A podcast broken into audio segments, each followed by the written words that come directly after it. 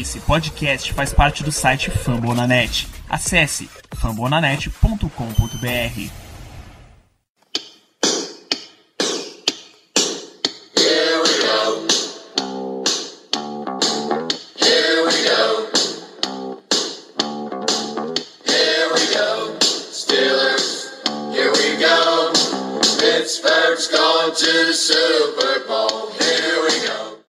pessoal, estamos começando a edição de número 81 do Black Yellow Brasil Podcast, seu podcast falando sobre o Pittsburgh Steelers para todo o Brasil, direto de fambonanet.com.br. Eu sou Danilo Batista, seu host, mais uma semana. Semana que já temos Steelers Futebol no ar, já tem jogo pra gente comentar e para falar exatamente de Pittsburgh Steelers 31, Philadelphia Eagles 14, eu tenho a presença de Germano Coutinho. Tá voltando, tá voltando. Daqui a pouquinho a nossa amada e sagrada NFL volta, mas por enquanto a gente vai ficando com os aperitivos que é a pré-temporada e esses quatro jogos, né? Vamos comentar tudo que aconteceu aí em Steelers e Eagles e vamos que vamos, que tá chegando. E também com, seu, com seus clássicos comentários, Ricardo Rezende. Fala pessoal, é satisfação poder estar finalmente comentando com vocês sobre ação, sobre jogo e principalmente com a nossa ótica. Por mais que os relatos do Training Camp sejam ótimos, o que a gente vê pela timeline, não tem nada melhor do que a gente poder assistir com os nossos próprios olhos o que aconteceu no jogo. Então, vamos lá destrinchar essa grande vitória na pré-temporada. Lembrando que é uma vitória de pré-temporada, o principal dela não é o placar, mas sim algumas pequenas observações que você consegue extrair de dentro do jogo. É, a gente tem que lembrar também que, pelo lado dos Steelers, Big Ben, Antonio Brown, obviamente Le'Veon Bell, acho que Marquis Pounce. Quem mais não entrou nesse jogo de, de relevante? O Marcos Gilbert não jogou também, pensei que ele veria snaps, até porque o De Castro viu. O Brown, como você falou, é, o Vance McDonald também ainda está machucado, o TJ Watt, Bud Dupree na defesa também não jogaram. Foi muito a, a turma do Terrão entrou mais cedo do que era imaginado. Exato, foi cara de primeira semana de pré-temporada mesmo, já é, uma, já é um hábito do estilo de poupar a maioria de seus titulares no primeiro jogo. Principalmente, a NFL tá colocando isso cada vez mais com mais frequência, principalmente depois que Tony Romo machucou naquele, naquele snap maluco lá dele de pré-temporada e acabou a carreira.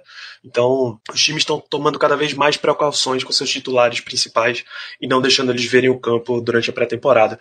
Sem esses jogadores, e já que você falou de De Castro, eu tenho que dizer que não devia também nem ter pisado em campo. Não tem pra que um, um guard pro tá se arriscando em semana 1 de, temporada, de pré-temporada. Mas vamos lá. O que é que o que é que a gente vai ver de destaques? Aliás, o que é que a gente viu de destaques nessa primeira semana? Você já deu a introdução agora há pouco sobre o David De Castro. É, eu queria falar, começar a falar rapidamente sobre o que aconteceu logo no início do jogo. Acho que o De Castro estava em ritmo de pré-temporada imaginou que o Fletcher Cox também tivesse em ritmo de pré-temporada, mas o Cox devorou o De Castro com bastante facilidade e chegou aqui no Landry Jones em um dos primeiros snaps da partida. É, obviamente não é o que a gente espera do De Castro, mas sempre evitar o overreaction. Eu não sei nem porque o De Castro estava em campo e o Marcos Gilbert, por exemplo, não estava. Hum, mas já sabe como a linha, a linha defensiva do Eagles é talentosa e o Fletcher Cox só reforçou o grande jogador que ele é. Que De Castro durante a temporada regular não vai fazer isso. Eu ia comentar justamente isso, Ricardo, que o De Castro, no primeiro, é, no primeiro drive ofensivo dos Eagles na partida, ele foi simplesmente jantado pelo Fletcher, Cox, pelo Fletcher Cox. Foi impressionante. É, a gente pode justificar isso pelo que você falou, por ser um ritmo de pré-temporada ainda, é, primeiro jogo, primeiro snap, não sei o que, mas é, foi realmente diferente do que a gente está acostumado, chamou bastante atenção. Então, e não foi só uma única vez, não. Algumas vezes o Fletcher Cox é, ficou na vantagem contra o De Castro, é algo que também continuou até o Cox sair do jogo, tanto contra o De Castro como contra os outros membros da linha ofensiva, mesmo sendo os reservas, né? Então, é, realmente foi uma, uma tônica do jogo nos primeiros momentos, essa dominância do Fletcher Cox contra a nossa linha ofensiva. A gente viu muita pressão. Acho que Landry Jones, eu tenho até a, a tabelinha aqui de estatística. Landry Jones sofreu dois sacks, perdeu 5 jardas, perdeu 18 jardas, e Mason Rudolph sofreu mais dois sacks, perdeu 5 jardas, mas aí já foi um ponto mais para frente do jogo. Vamos voltar aqui para o começo. Nesse começo, Landry Jones entrou como quarterback, uma vez que Big Ben não estava lá. Quatro tentativas de passe, quatro passes completos, 83 jardas, um touchdown, nenhuma interceptação. Rating 158.3, perfeito. Quem estava como running back atrás dele era James Conner. No geral, foram quatro carregadas para 25 jardas, uma mais longa de 8. Ele ainda chegou a jogar com Juju como recebedor e na sua única recepção para 71 jardas marcou um touchdown. E foi assim que, que o Steelers começou, preferiu começar com, com esses jogadores para variar o quarterback 2 a quem tem a vida mais fácil nesse jogo da semana 1, porque ele tem a seu favor o ataque titular, ou o mais próximo possível do titular. Acho que o Landry Jones tenha jogado pouquíssimo, é, é, notório ver o desenvolvimento dele com relação às últimas partidas, nas últimas temporadas de pré-temporada. É o Landry Jones bastante seguro no que faz em campo, o que me deixa com 99,9% de certeza que ele não vai para lugar nenhum. É, a gente estava conversando, né, Danilo, antes do podcast começar, é, ele só sai se realmente algum time chegar e oferecer algo pro Steelers. E o Steelers também não vai ser bobo de negar qualquer que seja proposta que chegue em cima do Landry Jones. É, a gente dando uma passada rápida por cima dos jogos de pré-temporada, a gente vê a quantidade de backup ruim que tem pela liga. O Landry Jones foi, por um tempo, desse grupo. Hoje eu diria que ele não tá nesse grupo, porque ele realmente o seu jogo e se de repente algum time, como falei, chegar oferecendo qualquer que seja coisa para Steelers, o time vai ouvir de muito bom agrado o que tem a oferecer para ele, por ele, na verdade, né? É, de fato, só uma proposta sólida para tirar para tirar Landry Jones aqui. Aliás, nem tão sólida porque afinal é um quarterback reserva. E por sinal, era para ele ser um dos caras mais nervosos aí nessa história, porque tem dois, dois caras mais jovens atrás dele, um cara que na prática foi trazido para ser o, o, sucessor do o sucessor do trono e não ele. Então era para ele estar tá um cara mais nervoso, mais agitado, arriscar muito. Ele tomou uma, tomou como a gente viu, um caminho completamente contrário, foi o caminho da segurança e realmente jogou com muita tranquilidade. Eu digo ainda mais, Danilo, não, não, não chegou nem apenas é, um, um sucessor do Big Bang, não é nem eu digo ainda mais. Além do sucessor do Big Bang, que todos nós imaginamos que seja realmente o Mason Rudolph, eu diria que é, chegou também o sucessor dele, o sucessor do Landry Jones que seria o Joshua Dobbs. Então, assim, além dele ter que lidar com o futuro, digamos, quarterback da franquia, o que tudo indica, ele também tem que lidar com um cara que veio basicamente para ser um futuro reserva, um futuro QB2. Então, ele tem essas duas pressões aí. Mas é, eu também acredito que ele não vai ter nenhum problema para ficar no roster final e que vai acabar sobrando pro, pro Joshua Dobbs. É, por sinal, falando, já que a gente está falando dos quarterbacks, como é que ficou, como é que foram os outros dois para a gente dar um, dar um panorama dessa disputa pela, pelas duas vagas que o, que o Steelers tem no elenco? Pode gerar alguma controvérsia entre os amigos ouvintes e o pessoal da mesa, mas não, não me empolguei tanto com o Josh Dobbs como eu gostaria de ter empolgado. Os números deles foram até bons, normais, 9 de, 9 de 13, 91 jardas, um touchdown e uma interceptação. Sendo que, particularmente, a interceptação que teve foi muito, muito boba. Uma forçada de passe completamente desnecessária. A bola foi muito fraca, voando o Russell Douglas facilmente interceptou esse passe. Uh, queria ter empolgado como eu disse, um pouco mais com a atuação do Dobbs. Foi bom ver o Fitner usando ele na read option. Teve jogada que ele correu 18 jardas, por exemplo, mas pro Dobbs querer garantir mesmo a vaga dele, ele teria que tá, teria que ter voado mais e ele não voou. Então, a presença dele no pocket não foi essas coisas. O Mason Rudolph também foi bastante precária em determinados momentos do jogo, mas quem tá lutando pela vaga no roster, a gente sabe que é o Dobbs e não o Rudolph. É, desde, que a gente fez episódio para prever, fazer a primeira previsão de quem estaria no roster final, eu já estou lamentando muito a saída do Dobbs e a partida dessa primeira semana de pré-temporada só me faz crer ainda mais que, infelizmente, não deve ser muito diferente o destino do Dobbs. Mas então, ainda como destaques desse jogo, eu acho que a internet, a Steelers Internet, o Steelers Twitter, deu uma explodida com o desempenho de um jogador que que literalmente saiu do nada, ele se chama Damon Patterson, camisa 83 do ataque fez uma recepção incrível, Prata fez um touchdown incrível e uma comemoração mais incrível ainda, e as pessoas já estão pedindo a presença deste homem no elenco final dos Steelers, porque é assim que o Twitter funciona. Assim, não é segredo para ninguém que a gente, nos últimos anos, é, que a gente tem achado algumas, digamos assim, algumas pedras preciosas ali de, na posição de wide receiver. Mas muita calma, muita calma nessa hora. Foi apenas um jogo de, de pré-temporada que realmente ele é, fez essa recepção para touchdown muito boa, mas sinceramente para mim eu não vi nada de especial nele. É apenas mais um nome que vai passar por aí, um cara que talvez vire um favorito do, dos torcedores nesse training camp, nessa pré-temporada, mas que depois disso é, não, não vingue muito na liga, né? Talvez fique pro practice squad, mas eu também acho é, um pouco difícil pelos outros nomes que a gente tem é, na posição, nomes que já estão aqui há um certo tempo, feito Marcus Tucker.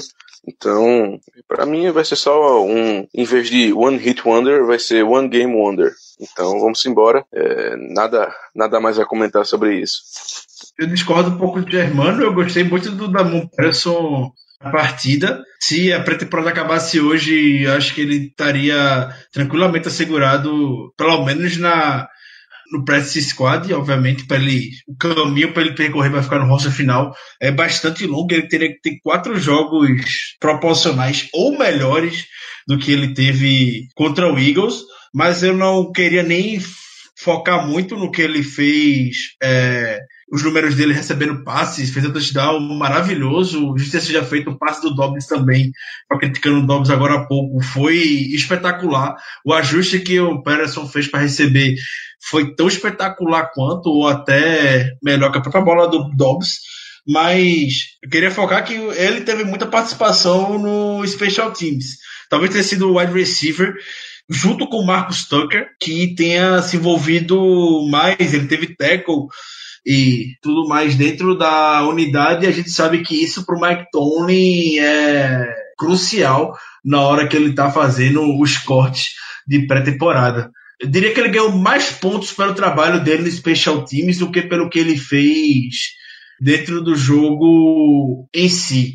Hoje, entre ele e o Marcus Tucker, eu diria até que o Parasson estaria assim na frente dele, até porque no training camp ele já vinha muito bem antes do jogo e na partida reforçou o que vinha fazendo. O Tony até comentou que ele fez por merecer chance para se envolver mais no ataque, inclusive com snaps entre os titulares, algo que a gente viu no início, a princípio, o Marcus Tucker, que já está há mais tempo ali pelo training camp da equipe. Então, é, vai ser uma batalha por practice squad, a princípio, entre esses dois, ou provavelmente os dois, vão ficar ao final da, da pré-temporada.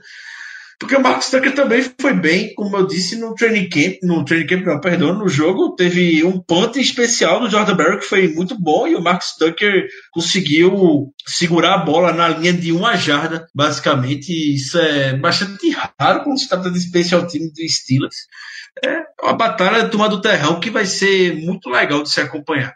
Isso. Lembrando que, baseado naquele nosso, naquela nossa planilha de, de composição do elenco, em termos de wide receiver, se a gente for manter o hábito de levar seis, são duas vagas que estavam para Eli Rogers, Marcus Tucker e Justin Hunter, e aí a gente já, já começa a vislumbrar o Peterson tentando se aproximar dessa briga, mas a briga mais forte dele no momento tá para Special Teams. Então, a gente viu esse desempenho do Damon Peterson, foram seis recepções em 10 passes, 77 jardas e um touchdown. A segunda, a segunda briga mais forte que a gente vê nesse training camp em termos de ataque é de, é de running backs. E James Conner começou o jogo, a gente não vê muita chance dele perder a vaga dele, então acho que nem vale comentar muito. Vale falar dos, dos que estão um pouco mais abaixo. Fitzgerald Toussaint foram sete carregadas para 29 jardas e um touchdown, sendo a carregada mais longa para 17.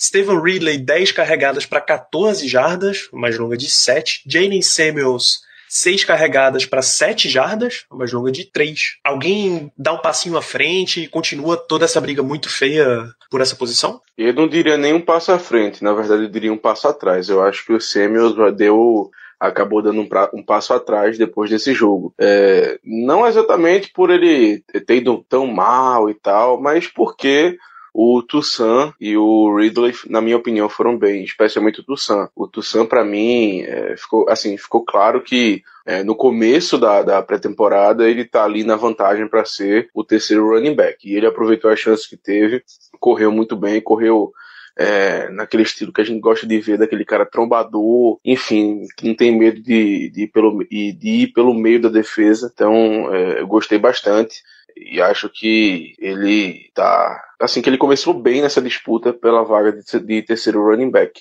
E o Ridley, na minha opinião, também foi bem, é, talvez um pouco abaixo do Toussaint, mas é, nas chances que teve ele também aproveitou. Um cara é, muito elusivo, mas para mim essa disputa tá totalmente aberta. Só acho que o Samuels acabou dando um passinho para trás é, em razão do, da boa performance do Toussaint e também do Ridley nos momentos que eles puderam é, ter toques, ter tempo de jogo. Eu acho que quase ninguém imaginava ou lembrava do Steven Ridley e ele de fato foi muito bem no jogo contra o Eagles. Parecia muito o que o Motos fez temporada passada contra o Jets na pré-temporada, é, se divertindo jogando entre os mais novos lá, o veterano.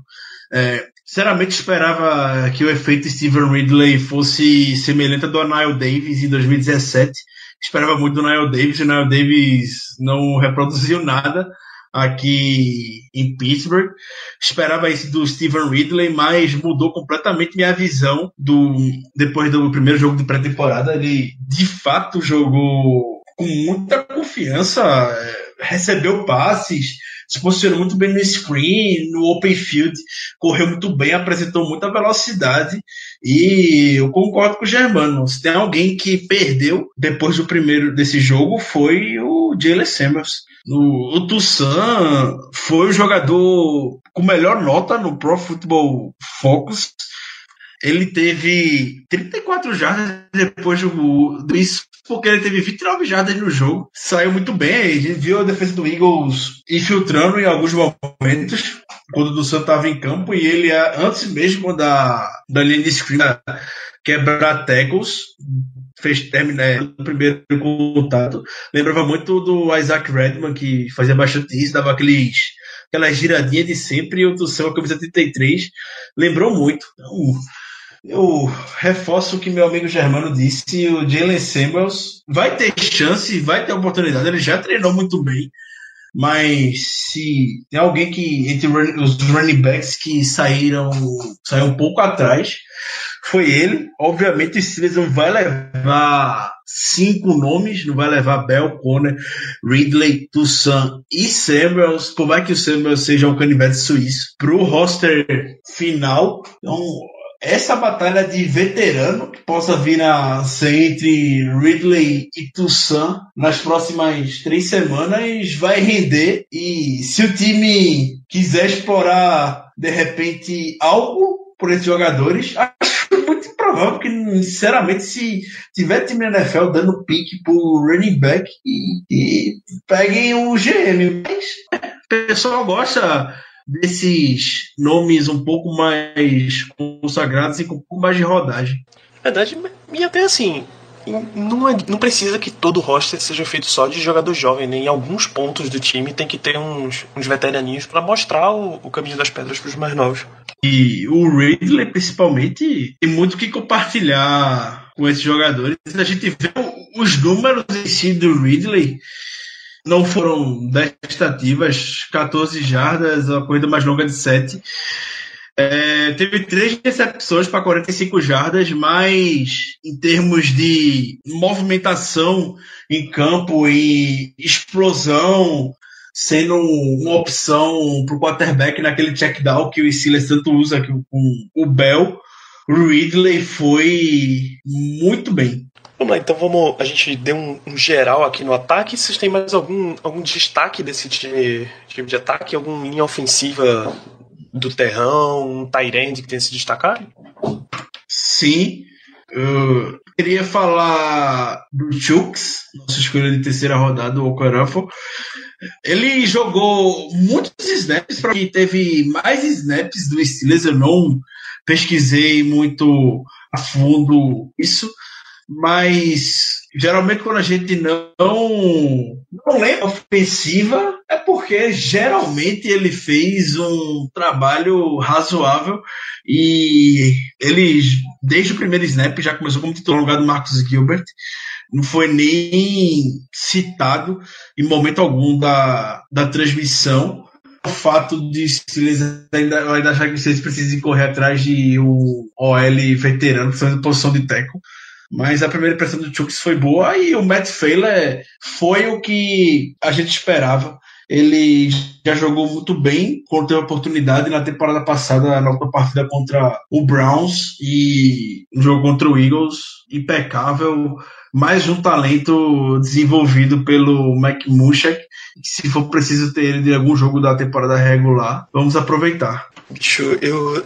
Dois caras dois coaches dos Steelers que eu queria entender assim o processo e programar num robô para ele durar para sempre nessa franquia. Mike Munchak e o ex-coach de wide receiver Richard Mann. Que, que homens impressionantes, cara. Não é possível, não é possível. Então vamos lá, a gente vai falar um pouquinho da nossa defesa também. Começar pelo seguinte, a gente já relembrou que nem TJ Watt nem Bud Dupree tiveram em campo nessa partida, o que abriu muito espaço para os outros jogadores do restante do roster e eu queria saber como é que foram, principalmente, principalmente em termos de outside linebackers, quem foi que teve um desempenho melhor nessa partida? É aquele negócio, sem os dois titulares, a gente ficou em uma posição, é, assim, numa posição não muito boa, né? A gente é, ficou dependendo muito do título, ficou dependendo muito de jogadores que é, serão reservas na temporada regular. Então, eu já não esperava muita coisa, mas pelo menos é, tivemos uma surpresa agradável, que foi o nosso amigo Ula. Não vou nem tentar dizer o nome inteiro dele, mas um cara que a gente já falou no podcast anterior, que vem se destacando, que vem tendo um certo hype pelo training camp que vem fazendo é, nesse jogo. Ele foi bem, é, conseguiu sec, que inclusive foi um sec fumble, mas é, inclusive na verdade parece que ele jogou até machucado. Eu estava vendo notícia agora de tarde, não, não aprofundei, mas parece que ele até estava machucado. Tá jogando com a lesão no pulso direito. Pronto, então o cara é, ter ido bem no jogo com a lesão dessa realmente é algo a se notar é um jogador que está numa disputa assim muito clara para a última vaga de outside linebacker no, no elenco. Então é um cara que na verdade eu diria que tem chances muito boas de entrar, até por falta de concorrência mesmo. Não, não vejo mais é, outro, outros jogadores que possam desafiá-lo a essa vaga. Então, contanto que ele consiga ficar saudável e continue tendo um desempenho pelo menos é, razoável nos próximos jogos do, da pré-temporada, acredito eu que ele vai sim galgar e conquistar essa vaga no roster final. É um jogador que é, aparenta ter uma certa mística, né? Afinal de contas, foi undrafted e tá com a camisa do, do Harrison, que era do Harrison, então a galera já faz as comparações é, que são até óbvias. Mas enfim, vamos esperar, vamos tentar não botar muita pressão no garoto e, e vendo o que dá. Mas, de novo, na disputa, nessa disputa para a última vaga de outside linebacker, a vantagem é dele. E isso para mim tá mais do que claro. O Ola, com Patterson, como falei há pouco, são dois nomes que o Mike Tomlin destacou individualmente e isso já pode considerar uma grande vitória. É muito difícil Tony destacar positivamente nomes individuais e eles conseguiram. E fizeram por onde, né? O Ola jogou muito bem como ele ganhou no Ed ali, na, virando a esquina, como costumo falar, um, um, fazendo um move que o James consagrou, o James Harrison, é algo que a gente mais questiona porque o Bud Dupree não consegue fazer e o Ola executou com muita maestria e o fumble é, em uma jogada no terceiro quarto. O Ola é um cara muito novo, tem apenas 20 anos. É, ele tem várias semelhanças com o James Harris, era da mesma conferência da MAC. O Ola veio de Toledo. Já vinha treinando bem, então o hype no jogador já era razoavelmente grande para ver ele em ação e se a pré-temporada acabasse, ele seguramente estaria no roster final. Germano comentou bem, a concorrência não é das melhores e nem tão grande. E ele está tendo tempo precioso enquanto o Bud Dupree e o TJ Watt estão machucados e aproveitou bem a, a oportunidade que teve. É, o Keio Adams era um jogador que eu queria muito ver, tá nesse segundo ano dele no Steelers. Primeiro ele perdeu a temporada toda por conta da lesão no ombro, mas ele não jogou bem, esperava um pouco mais dele. Em compensação, o Farrington Rugani, que já está na segunda temporada também com o Steelers, foram para esses quatro temporada passada, Jogou bem, teve um teco atrás da linha de scrimmage que chegou como um míssil, parecia o safety para pegar os mal atrás da linha de scrimmage depois de um passe. É, foi bem. Então, o Keio Adams é o cara para se observar. Teve, teve bom parte que ele treinou muito bem, mas no jogo ele, de forma geral, não foi. O Matthew Thomas, no final do jogo, também teve algumas oportunidades como outside linebacker. É um nome que gerou certo hype quando veio de Florida State como undrafted free agent nessa temporada, mas nada que chame muita atenção. Realmente ele vai ficar ali disputando a vaga entre os linebackers e que o Adams, o Ola e o Ferriton Rugani vão lutar e bem por essa por uma vaga no roster final. O Steelers levou cinco ano passado, não veria impedimento para poder levar cinco esse ano também.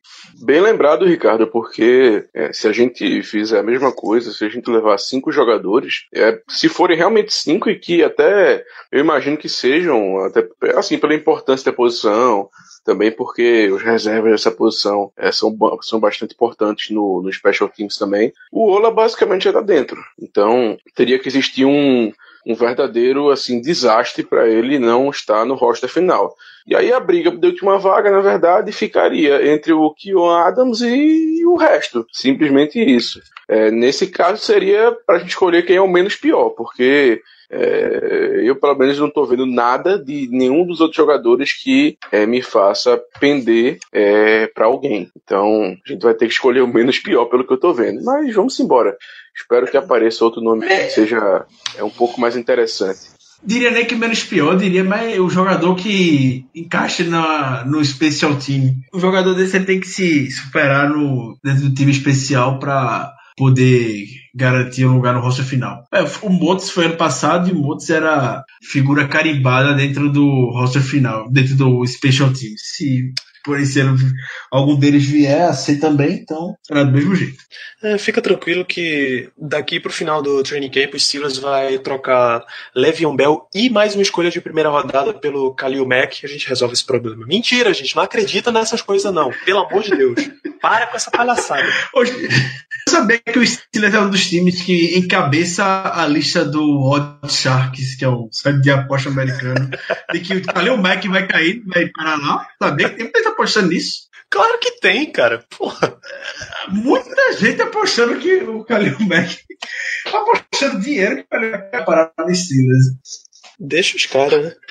Lá. Rapaz, só sei que só sei que eu já, já descobri, já escolhi, na verdade, qual vai ser o trecho do programa que vai para pro Instagram lá. Quando eu postar, eu já sei qual vai ser o trecho. Exatamente. Já, já tá calculando antes de, antes de começar a gravação o que é que a gente vai falar que cai no Instagram. Mentira, gente. Isso é tudo, isso é tudo efetivamente espontâneo. É... Clickbait, clickbait maravilhoso. trabalho com trabalho com clickbait não, que meu nome não é Colin Coward. É, então a gente segue aqui ainda analisando defesa.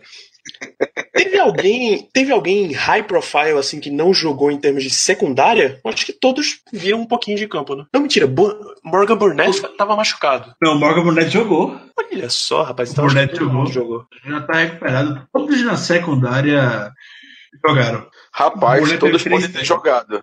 Mas quem humilhou foi o nosso queridíssimo Cody Sensible. De novo, de novo tá galgando o espaço dele no roster final. Oh, maravilha. Só o Chase Daniels fez o favor de jogar uma interceptação na mão, nas mãos dele. É, oh, maravilha. Ou foi, não. Foi Nate Sudfeld, não? Foi Nate Sudfeld, foi? Oxe, não, confundi total. É pra você Chase ver. Daniel... O, o Chase Daniel é a figura do backup da NFL. É, Chase Daniel É cagou em outro jogo, quanto- mano. Ele cagou foi no, no jogo do Hall of Fame, que ele lançou a bola no capacete do linha ofensiva. Ah, rapaz. É isso mesmo. Pra vocês verem o quanto eu tava prestando atenção no time do Eagles. Então, por aí vocês já tiram. Então, o Corey Sensible, ele teve, ele teve um desempenho legal. Deixa eu ver aqui, ele teve essa interceptação e só, né? Um tackle É, e um passe desviado. o Sensible já vinha bem no training camp, era um daqueles nomes que sempre estava na boca do pessoal que tá cobrindo presencialmente os treinos do Steelers. O, ele teve um lance complicado que ele perdeu um tackle muito feio, ele foi muito mal é, em cima do jogador, não lembro em quem foi. Foi muito alto, o tackle perdido facilmente. Ele vai falar daqui a pouco, o tackle perdido foi um problema, como sempre, na defesa do Steelers. Mas, na defesa em si, ele foram duas bolas em direção ao Sensible, ele cedeu apenas uma recepção para cinco jardas, mostrou mesmo que ele vinha fazendo nos treinos, consistência na cobertura. É, como algum amigo seguidor já comentou e a gente já comentou em episódios anteriores, o Sensible vai render uma ótima escolha de terceiro dia ao final, esse vai garantir, ao final da, da pré-temporada. Isso é tem a menor dúvida. Foi o Cochran ano passado, é o Sensible esse ano. Deus te ouça, bicho. Deus te ouça. O Sensible só precisa não fazer nenhuma bobagem, não fazer muita besteira, porque é, a vaga, na minha opinião, ele já tem. Um cara veterano, que o Tomlin parece gostar pelo jeito. Então, assim, eu acho que no, no tira-teima contra um cornerback, é, assim, undrafted, enfim, um cornerback novo, ele acaba levando. O, o- o corpo de cornerback do Steelers para a temporada não vai ter nem muita disputa. É, Joe Hayden, Burns, Hilton, o que Santo, o Brian Allen e o Sensible. Se, se Fora desse- grande acaso do destino é, não tiver. Se a gente conseguir trocar o Sensible, tem, quem é o próximo, da, o próximo da fila? A gente põe mais um safety ou tem um cornerback já apontando? Não, não tem nenhum, corner, não tem nenhum cornerback se destacando, não, fora esses nomes que já são titulares. Tem sim, Ricardo, tem sim. Quem? Rapaz, teve um maluco aí que chegou no training camp querendo enfrentar o Antônio Brown um contra um. Então, assim, eu acho que só pela, só pela audácia do rapaz, eu acho que ele já tá na frente da galera aí. Ah, e detalhe, usando a camisa 43. Esse, esse é muito idiota, cara. Não bastasse ser idiota o suficiente para querer aparecer no training camp, não bastasse ser idiota o suficiente para entrar em campo e querer desafiar Antônio Brown, o cara ainda me vai com a camisa que tá, entre aspas, aposentada no Steelers e ainda vai de pad num dia que não tem pad no treino. É um gênio, bicho. E a segurança dos Steelers só chamou atenção, justamente não foi nem o número, foi o fato dele estar tá com pad. Não sem pad. Foi esse que mais chamou a atenção de todo mundo em campo. Que falha, Steelers, que falha. Se fosse alguém querendo mal, olha aí o que teria causado. O Steelers, exatamente, o Steelers não. Geralmente, geralmente o Steelers é um dos times que mais responde rapidamente o que acontece. Eu acho que seja aquelas notas padrões. O Steelers não falou absolutamente nada com relação a isso. Nem Mike Tomlin, nada, ninguém. Isso não foi citado nos Steelers, inclusive os jogadores até brincaram com esse rapaz. Postaram no, nas redes sociais a foto dele. Brincadeira. Ainda bem que a parte oficial do time não, não repercutiu o caso, mas aí vai a parte de, de PR e dá um monte de atenção para ele. É esquisita a história. Então é isso. Se, é se vocês tiverem mais algum destaque de, do time, da parte de defesa, a hora é essa. Temos, temos que falar dos inside linebackers, que são, Mas isso aí é destaque é... ou não? Pra mim isso não foi destaque, não. é, ia falar destaque, destaque negativo. negativo. Isso. Destaque negativo é a, posi é a, posição mais fraca do time, evidentemente, isso a gente já, já sabia. O Tyler Matakevich, para mim, infelizmente, foi o pior jogador no, na partida é inadmissível que um cara que tenha pretensão a ser titular caia na fita que ele caiu de um quarterback feito Nate Setfield e que acabou gerando um, um touchdown. Não foi à toa que o Matakevich já perdeu espaço no time titular para o John Bostic, como a gente comentou no programa passado. Ele ainda forçou um fumble na partida, foi recuperado pelo Eagles, mas isso não é o suficiente para a gente manter tranquilidade, mas a gente dá alta aposta e da alta confiança que principalmente Kevin Colbert tem em cima dele. É, o Matakevich vai ter um caminho longo. Obviamente ele não vai na disputa dele ficar ou não no roster final, porque ele é um jogador bastante confiável para os special teams, mas para as expectativas que foi criado em cima dele é, ao longo da off-season, o Steelers ignorando a posição no draft e, e no mercado e na presa atrás do Boston, é para ficar preocupado e um alerta vermelho ligado sim nesse meio de defesa. Nossa senhora, foi um show de horrores. Até Deixa eu até adiantar uma pergunta que provavelmente tem algum ouvinte se fazendo nesse momento. Se a gente vai trocar o Sensible ao, até o final desse training camp, vocês imaginam que os, um dos alvos que o Steelers procuraria antes de uma pick é um inside linebacker veterano? Pra dar uma melhoradinha nessa, nessa briga de foice aí? O Steelers ir atrás de um veterano não é nem para trazer para briga, é para trazer para já ir para a temporada regular. Assim, a tendência nas últimas temporadas, Joe Hayden, uh, Will Allen, alguns anos atrás, para posição de safety. Então, se o Steelers identificar alguém, eles vão trazer esse alguém para fechar na, de fato. Pra, e se conseguir alguém para o lugar do Sensible ou de alguma oportunidade de negociar por pick no draft mesmo, o time vai.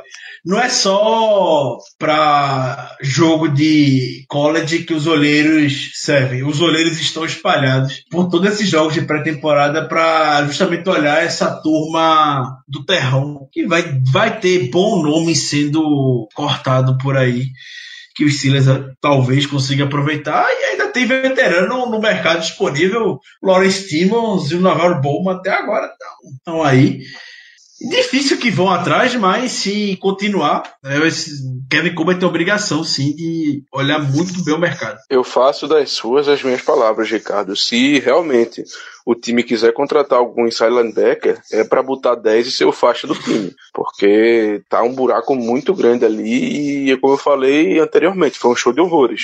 É tudo bem que é jogo de pré-temporada, a gente não pode ficar também se desesperando e tal, mas principalmente no começo do jogo, toda a corrida do Eagles era para 5, 6 jardas. Era, era algo assim é, que me assustava. Então já foi um problema na temporada passada. É, e parece que nós, pelo menos até agora, que nós não conseguimos resolver. O Bostic e o, Ma e o Marakevich vão ter que revezar ali, pelo menos por enquanto. E vai ser talvez a, o maior ponto de interrogação do time no começo da temporada. Vai ser essa defesa contra o jogo terrestre, porque, tu, ao que tudo indica, infelizmente vai ser é, o ponto negativo da defesa é, para os próximos jogos. O boss é que ele perdeu um tackle, mas de maneira geral, à medida que o jogo foi passando, eu achei ele consistente, não bom, mas dentro dos dentro dos paradores do que era realmente esperado quando o Steelers contratou John Bossick. Não acho que quando ele quando tiver um ritmo um pouco mais de temporada, ele venha comprometer como o Sean Space comprometeu temporada passada. É um upgrade muito grande com relação a ele, mas o ponto dessa discussão é. Eu não acho que seja voltado para o Bossic, seja em cima da confiança que o Matakevich tem da comissão técnica e do Kevin Colbert. Foi visível em toda a off-season, quando a gente esperava que o time fosse atrás de algum inside linebacker. Não iria substituir o Chase, obviamente, mas evitaria ser o que aconteceu em 2017 e o time não foi só o John Bossick mesmo. É, é se tem um, uma coisa para se preocupar, é aí, com toda certeza, por mim, né, overreaction e ligar um alerta desnecessário, mas merece já bastante atenção esse miolo, esse corpo de inside linebacker do Steelers depois do que foi visto em campo com as corridas entrando até facilmente no início, como o Germano bem apontou. E os tecos perdidos, né? Cinco foram dez tecos perdidos, pô. Tempo todo tempo. Foi o, o Steelers já foi o time que mais perdeu teco na temporada passada e agora, no, na primeira impressão, já perde 10. É complicado. Teve uma drive de touchdown do Eagles que foi uma sequência de erros inadmissíveis para a defesa. É, bicho, toda corrida não só eram 6 jardas de avanço dos running backs, como eram 6 jardas de avanço e um jogador driblado caído dentro de campo. É, foi muito preocupante observar essa cobertura contra a corrida dos Steelers, que já não era uma belezinha ano passado, né? Depois de, depois de, de cair, obviamente. Vamos lá, quer, tem mais algum destaque ou a gente pode fechar a defesa e partir para as perguntas da nossa audiência? Rapaz, eu, assim, se a gente vai também falar de destaque é, negativo, né? Na verdade, é nem destaque negativo, é apenas uma, uma informação que eu achei muito engraçada, porque o McCullers conseguiu os snaps no, com o primeiro time. Eu não, eu não, eu não tô acreditando. É, é algo assim para mim absurdo. Ele vai conseguir uma vaga de novo, gente. Ele vai conseguir uma vaga Caio, de novo. Se Caio tem direito a ter agenciado, Mike Tomlin também tem. Não, incrivelmente o McCullers ele jogou bem contra o Eagles. Teve um lance que ele estava correndo pela vida. E o screen, o McCullers parecia o Hargrave. Jogou bem é, nessa partida. E o McCullers também. O fato dele ganhar snaps no, com o primeiro mostra isso. Infelizmente, é, o, o Frazier cometeu faltas no Special Teams bobas de regra básica da NFL, que é ficar alinhado na frente do long snapper na hora do, do snap em punt. Ele cometeu falta desse tipo que Mike Tony ficou extremamente revoltado na sideline. Não com a marcação, obviamente, porque isso era visível, e sim com o jogador. E essas faltas custaram tempo de jogo na defesa para o Frazier e o McCullers aproveitou muito bem. É, né? Eu ainda acho que a gente vai se livrar do McCullers, mas ele, ele vai ele vai ele não vai desistir fácil da luta não, vai para cima dessa vaga. Oremos. Oremos, porque esse tá difícil de desencravar de dentro do time. Tá muito difícil. Mas tem mais algum destaque? E, é, Por favor. Eu ia comentar, eu queria só as duas interceptações da secundária, é, essa questão de interceptação já era algo bastante presente no training camp. É, se não me engano, o Alex Kozora do Steelers e Paul atualizou hoje, domingo, dia 12 de agosto, que está gravando o podcast. Já eram 18 passes interceptados em 12 sessões de treino, ou 11 sessões, não me recordo que sejam 12. É, Big Ben, no training camp passado, não foi interceptado nenhuma vez, e esse ano a gente ouviu alguns relatos de interceptação do Big Ben, nada a preocupar, obviamente, mais mérito da defesa, e em campo a gente viu duas interceptações também, que, sim, a gente vai precisar bastante. Temporada passada a gente terminou com o Burns, por exemplo, com interceptação em um jogo onde não estava valendo muita coisa. Teve uma interceptação do Joe Hayden, essa com um pouco mais de valor naquele jogo contra o Bengals. O Hayden, enfim, se lesionou e perdeu parte da temporada, mas vendo os cornerbacks, esses titulares, a gente precisa ver mais roubadas de bola e veio no primeiro jogo da pré-temporada com duas interceptações. Eu vou botar mérito, tirar mérito da defesa, independente do quarterback que estava lançando, foi muito bom de se ver. Eu gostei. Beleza, então a gente pode seguir, suponho, para as perguntas da nossa audiência, certo? Certo. Então vamos nessa. Vamos começar aqui as, o nosso bloco de perguntas da audiência. Começar pelo, pelo J. Dantas. Eu sempre esqueço qual é o primeiro nome desse rapaz. Eu não faço ideia. O grande Dantas que já acompanha nós há muito tempo. Inclusive, um feliz, Eu dia dos é pais. João. um feliz dia dos pais para você. É, mande, mande o seu nome, porque eu sempre esqueço, cara. Toda vez que a gente vai gravar o programa, você tem uma pergunta tua e é sempre Dantas Filho. Então a pergunta é do nosso grande ouvinte Dantas Filho. Mesmo sendo Eu pré-temporada, acho, eu acho que é João. Eu acho que é João Dantas o nome dele. eu prefiro não arriscar, Germano. Vai que o cara é Josué. Já. Grande. Jamal. Vai Porra. que, né? Então, vamos Não. embora. Estamos falando da NFL, bicho. Tem tanta coisa aí. Jabrick ou Joe Dantas? Então, pode ser qualquer coisa. O Ai. nosso ouvinte Jay Brica, só Dantas Filho, mandou uma pergunta aqui. Mesmo sendo pré-temporada, depois desse primeiro jogo, aonde fica mais clara a vulnerabilidade dos Steelers? Eu acho que a gente já respondeu isso aí. Mas é simplesmente o jogo corrido. Cobertura de jogo corrido Isso é é meu linebacker. palpite também. Exatamente. Especialmente no que é tange. Ah, próxima pergunta, então, Bruno Melo pergunta como é que o Steelers consegue ter tanto talento no ataque e tão poucos na defesa? O que a coordenação de ataque tem feito diferente dos coordenadores de defesa para isso acontecer? Rapaz, ter três jogadores que provavelmente, provavelmente não, que podem ir pro Hall da Fama um dia. Simplesmente é isso. O ataque tem o Big Ben, tem o Brown e tem o Bell. Os três têm potencial para serem jogadores de Hall da Fama. O Big Ben já tá dentro, o Brown também, imagino eu, que já esteja dentro, e o Bell tem esse potencial todo. Claro que existem outros fatores, mas o principal é esse.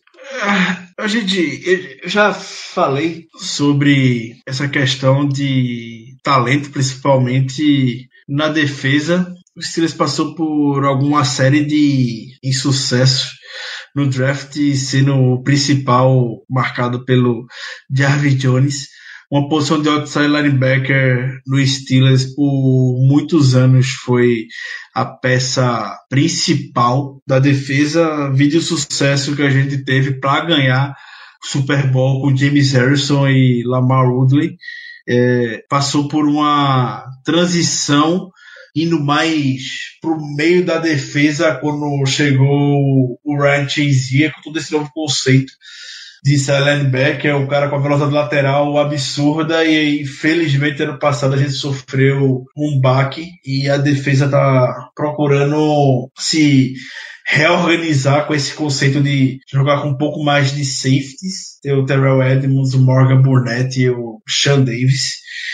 Mas a defesa passa para mim, o problema, além disso, para muito mais de cabeça.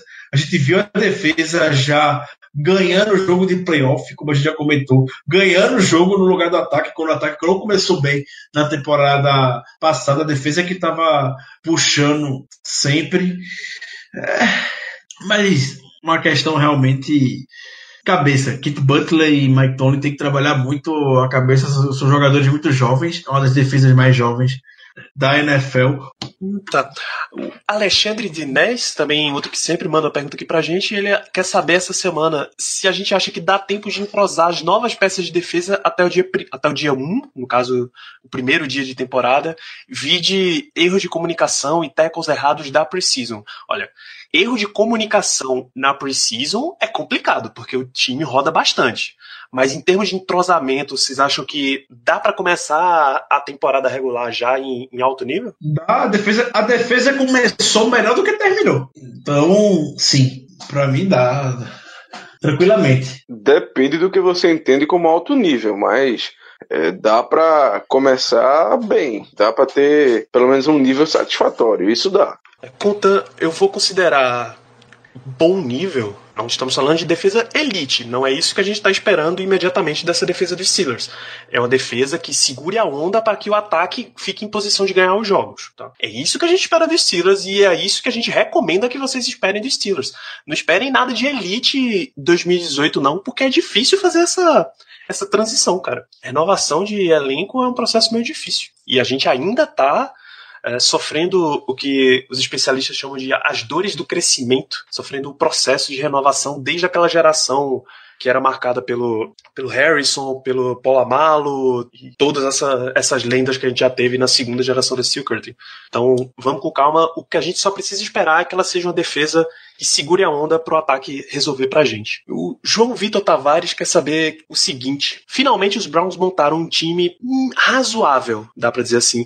Vocês acham que tem chance deles ganhar a gente em alguns jogos, algum dos jogos da temporada e isso influenciaria a nossa campanha? Porque ultimamente a gente já vem começando com duas vitórias contra o Browns. Chance sempre tem. É, esse time dos Browns ele realmente está renovado, tem alguns jogadores bem interessantes, é, fizeram várias contratações é, ao meu ver, draftaram bem também, então chance sempre tem. É, se isso vai afetar uma, uma, possível derrota, se ela vai afetar, afetar nossa temporada, é claro que afeta. Afinal de contas, são apenas 16 jogos, é, então todo jogo é de suma importância, porque é um campeonato entre aspas, de tiro curto, né? Mas é, eu, assim, eu não acho que uma derrota para o Browns fosse o fim do mundo, afinal de contas. É, tudo bem que a gente tem uma, uma vantagem extensa contra eles no, nos últimos, digamos, 10 anos, pelo menos, mas também não seria nenhum fim do mundo, não. Uma hora vai acontecer, mais cedo ou mais tarde isso vai acontecer, então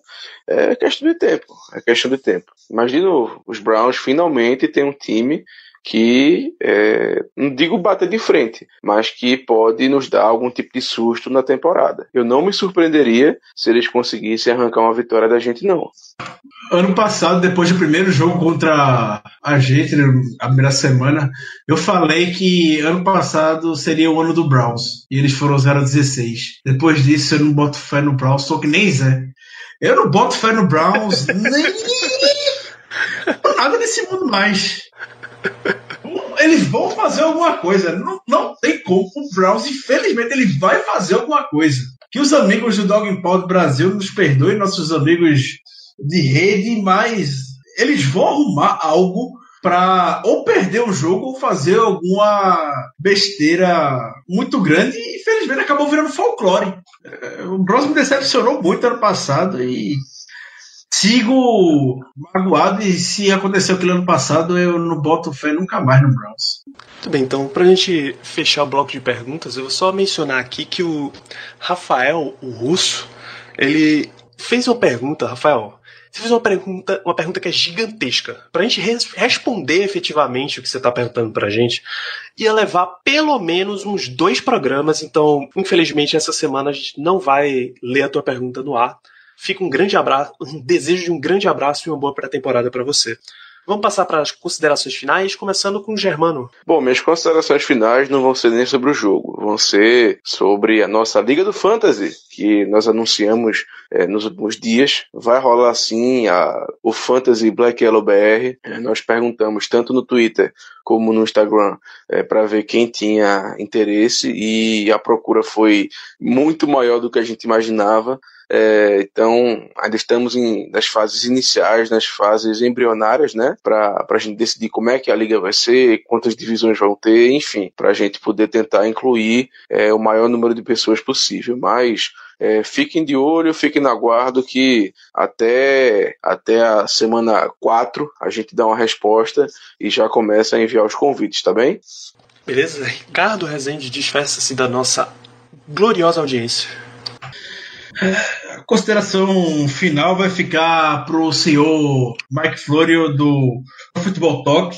É, surgiu um boato, um sem sentido por um jornalista da Filadélfia que acompanha o Eagles, que já tem uma fama de ser charlatão por aqueles lados de que o Steelers estaria jogando com bolas murchas a partida contra o Eagles. A investigação da NFL realmente declarou que uma bola defeituosa, mas que nada que possa comprometer o Steelers e essa bola defeituosa foi encaminhada para investigação lá na Wilson, que tem as bolas da NFL. E o Florio é, fez uma, uma manchete extremamente sensacionalista, falando que é a segunda vez que a NFL se apressa para poder desmentir um boato de bola murcha do Steelers, que foi assim em 2016, uma partida a, o Giants. Da primeira vez que o Florio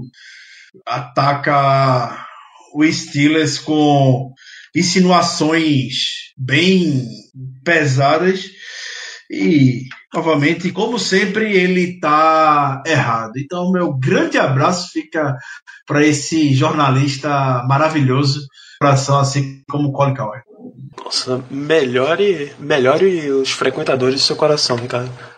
Apesar da, da frase ser irônica. É isso, gente. Deixo sempre aquelas mensagens para vocês. Acesse lá o iTunes, dá cinco estrelas pro Black Yellow Brasil, ajuda a gente a chegar para mais e mais amigos fãs do esporte, torcedores de Steelers desse grande país chamado Brasil. Você vai lá fambonanet.com.br barra Black Yellow Brasil para conferir todo o conteúdo que a gente está gerando sobre o Pittsburgh Steelers. Quanto mais a temporada engrena, mais a gente está trabalhando para manter você informado sobre essa franquia.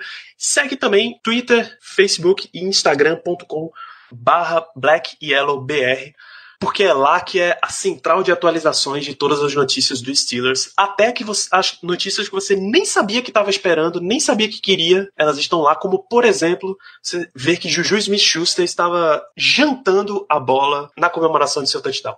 A gente se. O próximo jogo dos Steelers é nessa quinta-feira, 16 de agosto, 9 da noite para o horário de Brasília, em Green Bay contra o Packers. Ou seja, vamos jogar lá no Lambeau Field. E, obviamente, depois do jogo, a gente volta com mais comentários sobre a pré-temporada. Um grande abraço a todos vocês e até semana que vem. Yeah, uh -huh. you know